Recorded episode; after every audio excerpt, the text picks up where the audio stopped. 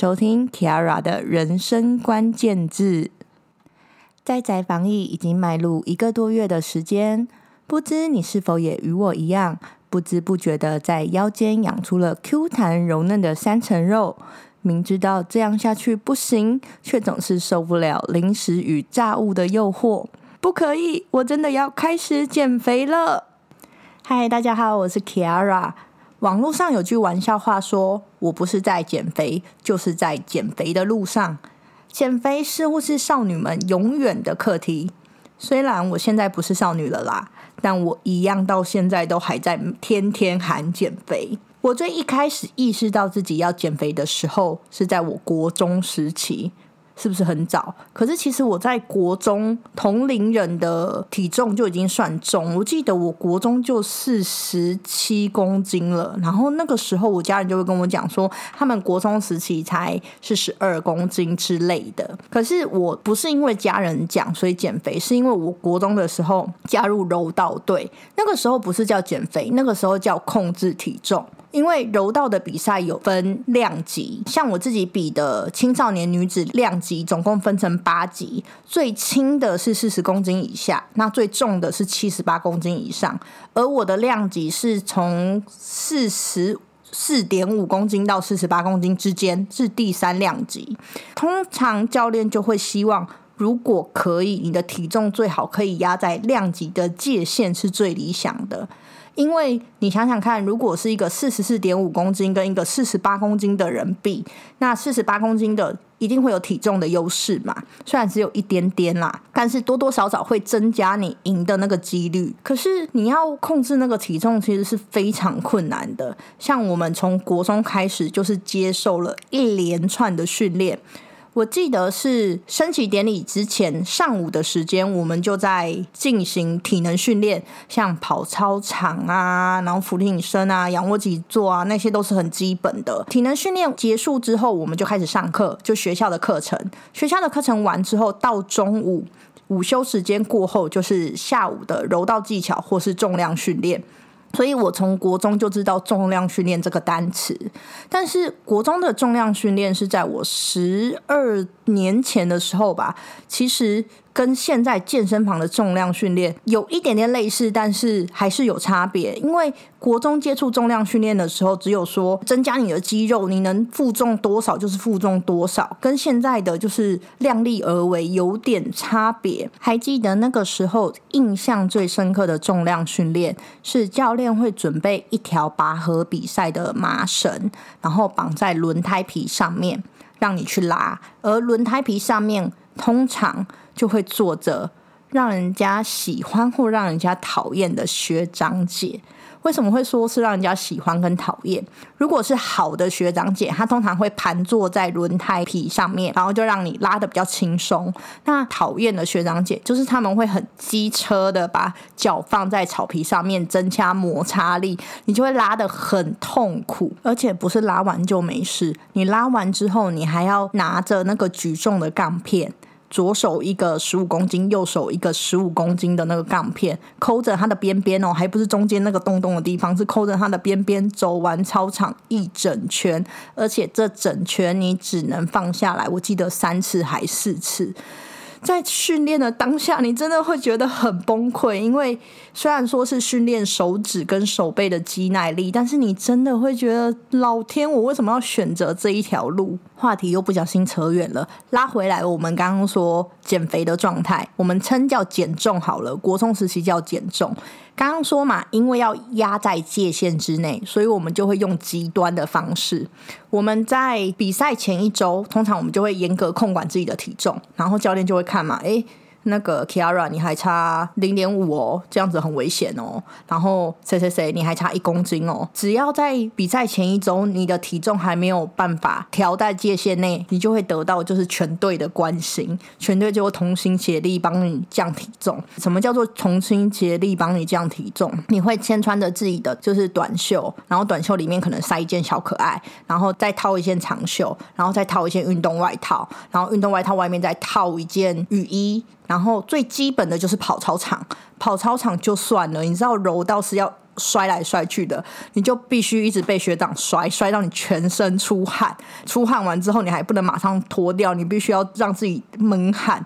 所以我在国中时期就体验到什么叫做汗如雨下。你真的是，当你被学长摔大概三轮吧，你真的是会。边晕边流汗，可是你就是全身燃烧的那一种汗，而且你是汗擦完之后又马上去站在体重机上面，然后发觉哎，你可能还差零点二，然后继续，那真的是非常崩溃。国中的时候跟现在的相比，减重的方式其实比较不好。真的是比较不好，因为我们那个时候为了寻求体重可以快速下降，那快速下降最快的方法就是减水分，所以逼汗是刚刚说的嘛。可是你逼完汗之后，你还是会渴啊，所以你就会想喝水。那个时候最极端的方式是运动完之后，你可以马上灌完一瓶百 CC 的水，灌完之后马上催吐，然后吐到你真的只剩下胆汁之后，再喝一口水，然后继续去训练。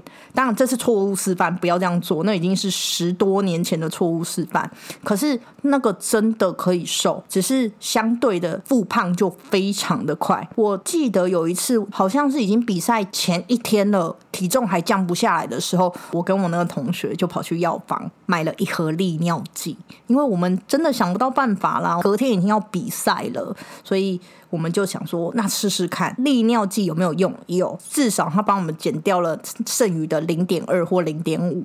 但是利尿剂对身体真的很伤，所以我们后来就知道，其实真的药不能乱吃，那对身体真的是一种很严重的伤害。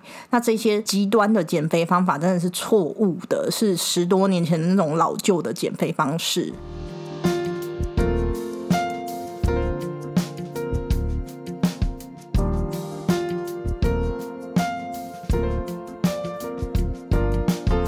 可是我也是因为柔道队。之后的减肥都是以运动为主。其实运动最简单的就是跑步嘛，你只要跑步，你全身就有办法燃烧，然后你就会流汗。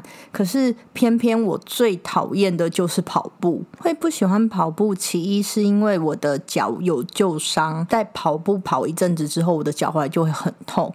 其二是我真的很不喜欢身体很黏腻的感觉，所以。跑步就变成了我的拒绝往来户，我好讨厌跑步哦。但是我就会用别的方式去取代这个运动，像游泳，个人超级爱游泳，因为我的作息是早上六点起床，然后晚上十点睡觉，所以我六点起来的时候，我就会准备好我的泳具，然后去晨泳。加上晨泳的费用又很便宜，我记得那个时候，不管是台南还是台北。晨泳的费用好像才五十块吧，是我自己可以负担的费用。花一个小时的时间，可能游个十几趟，然后盥洗完之后再去公司上班。可是那个时候，因为也是十多年前的时候，其实也不清楚说哦，游完泳其实是不能马上摄取高热量的食物，所以我就吃了什么薯饼蛋吐司啊、汉堡啊之类的，然后我就又变胖了。所以后来才发现，其实最重要的除了运动之外，真的要搭配饮食。但是饮食跟体重要共计这个观念，其实是这一两年才出现的。我最一开始的时候，其实还是有那种错误观念，就是我不吃东西就会瘦，以及我有去上网试过很多的健康的减肥胶囊，对我来讲都没有用。然后我就很灰心，想说为什么我怎么减都减不下来？尤其是你知道，F B 会跳历年回顾，哎，你二零你二零一九年的时候也在喊说你要控制到四十九公斤，你现在二零二零年你还是喊说你要到四十九公斤，可是。就是降不下来啊！通常这个状态就是你已经减肥减到心灰意冷的状态，然后很想放飞自我，所以我就真的放飞自我的胖到了五十八公斤。我是身高一百六十一，然后去年的体重是五十八。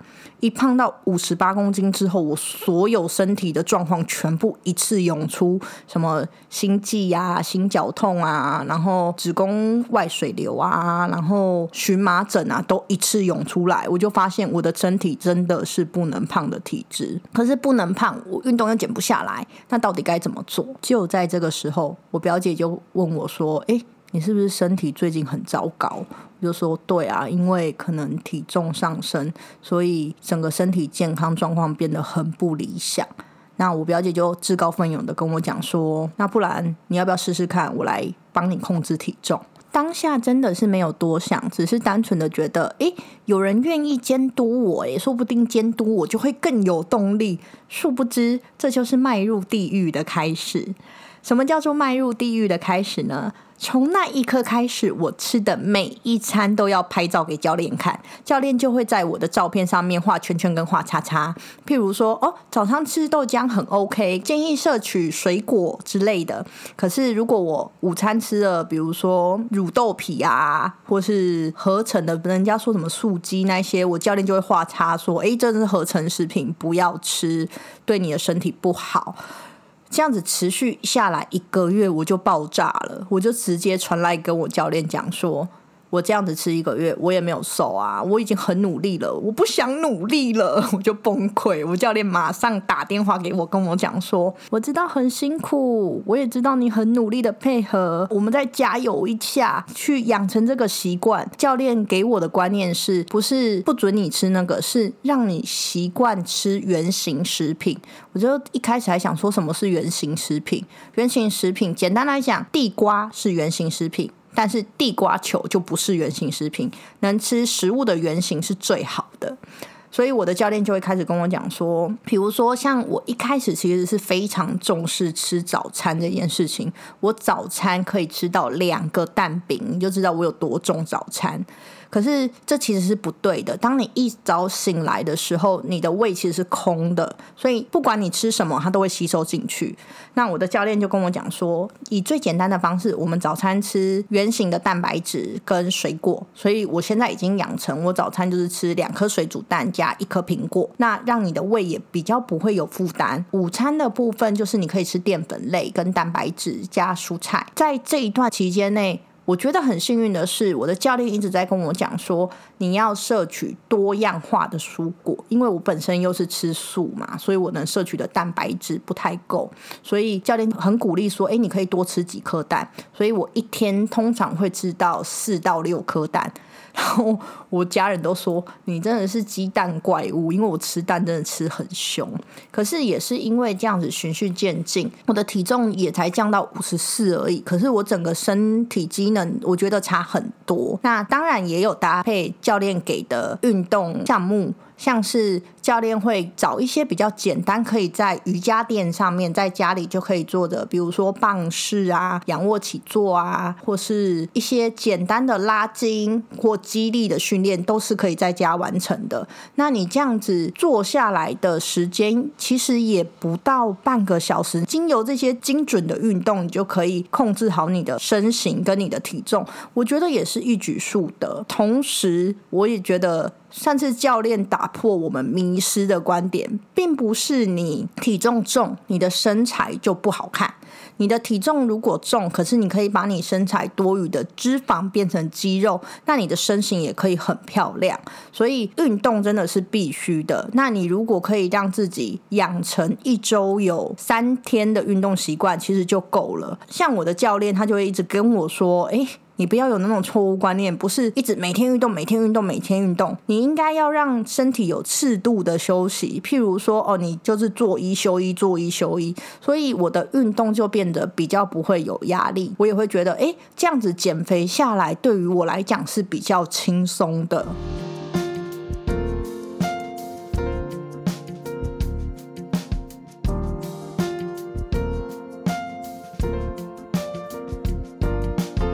不过在这边也必须老实的跟大家承认，我最近又复胖。那复胖的原因就是因为我开始不忌口，因为我是一个同样的东西可以吃一个礼拜的人，我只要懒。我就会不想要煮，那不想要煮最快的方式，我就会以比如说像高油高淀粉的，像葱抓饼啊、泡面啊，或是轻巧方便便利型的食物。可是也因为我偷懒，很久没有跟教练汇报了，希望我的教练不会听到这一集，不然我应该会被我的教练杀死。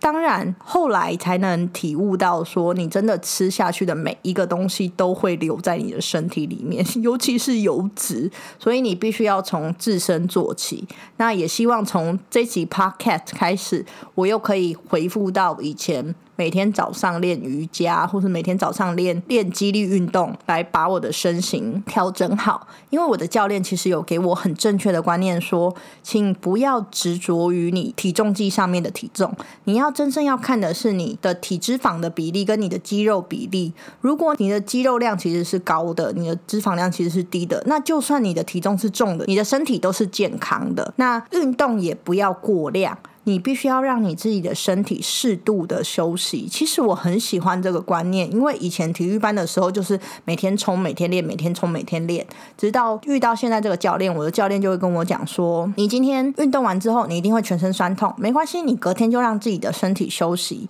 让自己的身体恢复。恢复之后，你再隔一天再开始运动，慢慢的去增加你运动的强度，久而久之，就跟一开始吃东西一样，你就会变成一种习惯。”虽然说我现在又不小心复胖到五十四公斤，希望我教练不会听到这一集，不然我应该会被他掐死。但是我希望从录完这期 podcast，跟我一样就是想要持续努力减肥的小伙伴们，可以跟着我一起控制饮食，我们努力朝自己理想的体重目标以及身形目标迈进。那我自己的理想体重是四十九公斤啦，从高中喊到现在都是四十九公斤。但是 我相信还有很长的一段路要走。那反正我永远都在减肥的路上。那希望这集的 podcast 大家听到之后，不管你是为了漂亮减肥，还是为了身体健康减肥，我们都可以用最正确的方法达到自己想要的理想体态。那我们今天的 podcast 就到这边喽。如果你喜欢这集 podcast，希望你可以帮我分享给跟我一样在减肥道路的朋友们。那如果你是在 Apple Podcast 收听的话，希望你可以帮我留下五颗星，或是你有什么减肥的小 paper 的话，也欢迎你留言给我。那我们今天就到这喽，下次再见，拜拜。